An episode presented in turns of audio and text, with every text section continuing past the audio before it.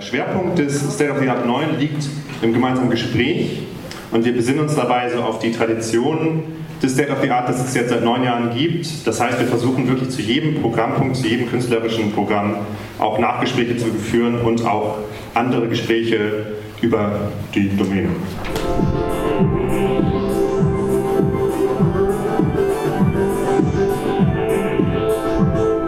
Sehr, sehr dunkler Raum. Vollgeschrieben. Kontaktanzeigen. Ein Gesicht an die Wand gemalt. Wir können das Litradiologe hier irgendwie malen. Ja, let's do it. Das alte oder das neue? Ich glaube, das neue kann ich noch nicht so Dann gut. malen wir das alte hin. Okay.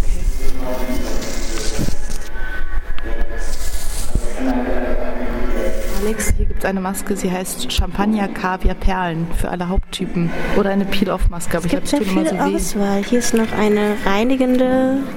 Bei dem Braun habe ich gerade erst gedacht, es wäre Schokolade. Ist Also ich, gut, ich ne? bin ziemlich für Champagner, Kaviar Okay, und Perlen. let's go. Alright.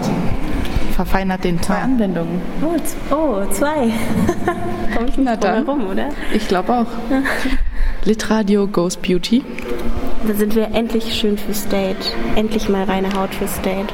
Und wie fühlt sich das an? Erfrischend, ne? Ich finde es sehr erfrischend. Kann er uns auch sehen? Das ist eine gute Frage. Ich glaube nicht. Ich glaube, er kann uns nicht sehen. Du glänzt schön. Ah, Er macht Selfies. ja, wir sollten auch Selfies machen.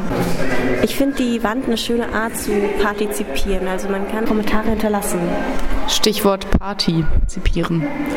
Also nachdem der erste Bildschirm jetzt mit Gesichtsmasken war, ist auf dem zweiten Bildschirm ähm, wird eine Rasur durchgeführt der Haare. In I will sit in front of a webcam kann man sich schminken, man kann sich rasieren, man kann sich Beauty-Masken ins Gesicht schmieren ähm, und dabei Hannes Siebert zuschauen, wie er vor seiner eigenen Webcam sitzt und die ganzen Dinge vorführt. Also ich muss sagen, meine Stirn fühlt sich wirklich sehr, sehr weich an. Der Rest ist eher noch ein bisschen klebrig. Ich glaube, das sind noch Champagnerreste. Ja, wie fandest du es, ihm dabei zuschauen zu können? Es war, also ich fand es erstaunlich, wie wenig es mich erstaunt hat. Also es ist weniger weird, als es eigentlich tatsächlich ist, weil man es tatsächlich schon so gewohnt ist, Menschen dabei zuzuschauen, wie sie sich irgendwie versuchen schöner zu machen oder wie sie irgendwelche Tutorials geben. Ich habe tatsächlich sogar mehr Lust gehabt, das zu machen, weil er es auch gemacht hat. Ja, glaube ich. das also wäre da jetzt nur diese Masken gewesen, dann hätte ich es vielleicht nicht so machen wollen. Und es war irgendwie auch weniger peinlich. Du hast recht, also es sind alles Narrationen und Bilder, die man mittlerweile sehr gut kennt. Ja. Obwohl es eigentlich super absurd ist. Also, es ist super absurd.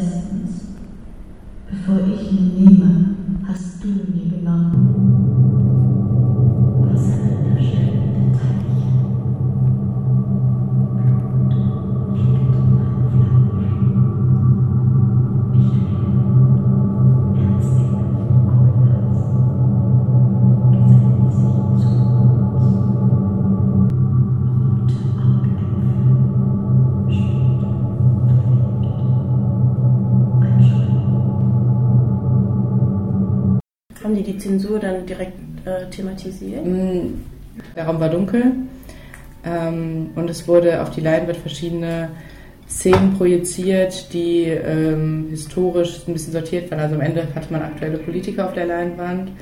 Er hat halt dann irgendwann aus diesen Zitaten, die da eingesprochen waren, also es waren alles Leute, die quasi in die Illegalität gegangen sind, um zu protestieren, dann Worte genommen und ähm, sie auf so eine ganz große Leinwand, die quasi über der Projektion war, angeschrieben. Das äh, basiert halt auf einem lyrischen Fragment, ähm, das äh, auch wahrscheinlich noch nicht fertig geschrieben ist, was auch wiederum aus einzelnen Bruchteilen besteht. Texte ähm, versammelt, die sich alle darum drehen, ähm, um Gewalt und gegen Gewalt oder Widerstand oder wie man es auch immer nennen mag, Hass auch verarbeiten, beziehungsweise dann wieder rückgreifen. Welche Figuren gibt es in der Geschichte, an denen ich mich äh, orientiere oder die ich faszinierend finde?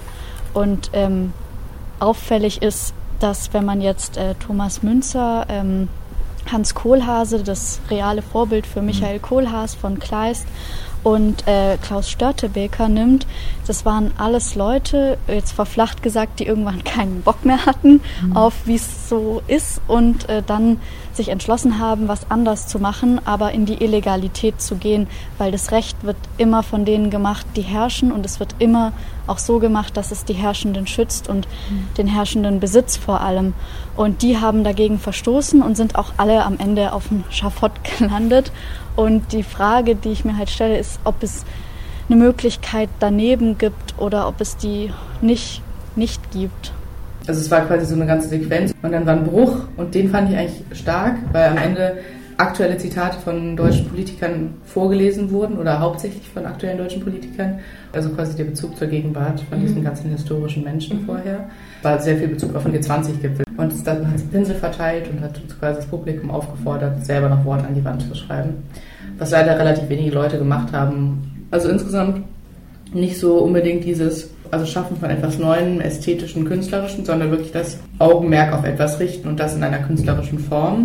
Mhm. Also, also es war schon hauptsächlich um das Thema, ja, also sehr inhaltlich. Genau, es war schon sehr, sehr, sehr, sehr klar. Mhm. Auch eine ziemlich klare politische Positionierung irgendwo, obwohl es natürlich neutral gehalten war, aber man schimmert natürlich durch. Mhm.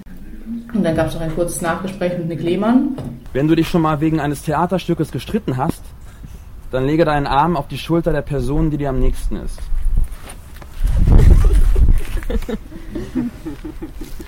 Wenn ihr meint, dass das Publikum unbedingt über die Aufführung sprechen sollte, macht zwei Schritte rückwärts.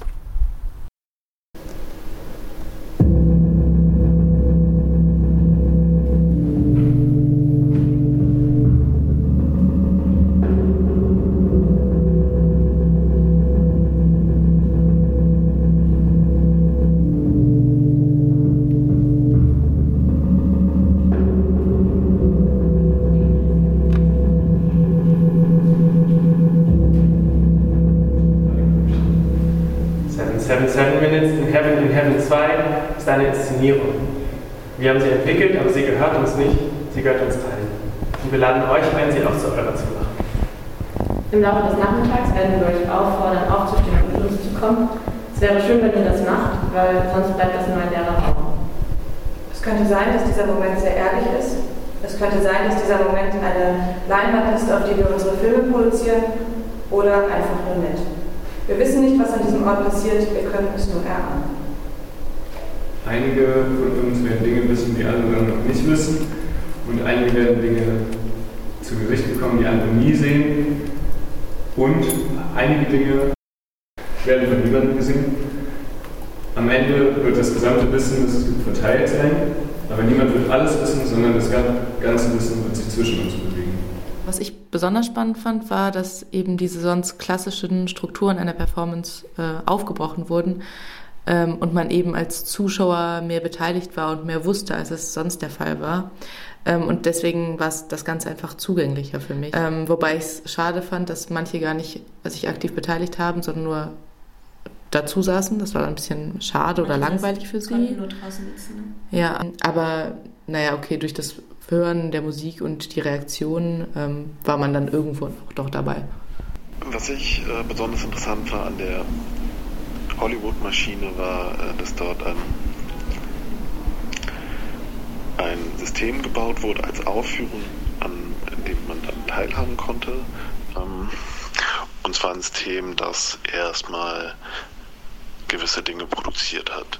Ähm, Im ersten Sinn natürlich diese, diese Zweierbegegnung nach dem Test, wo man dann also in eine gewisse Situation gebracht wurde.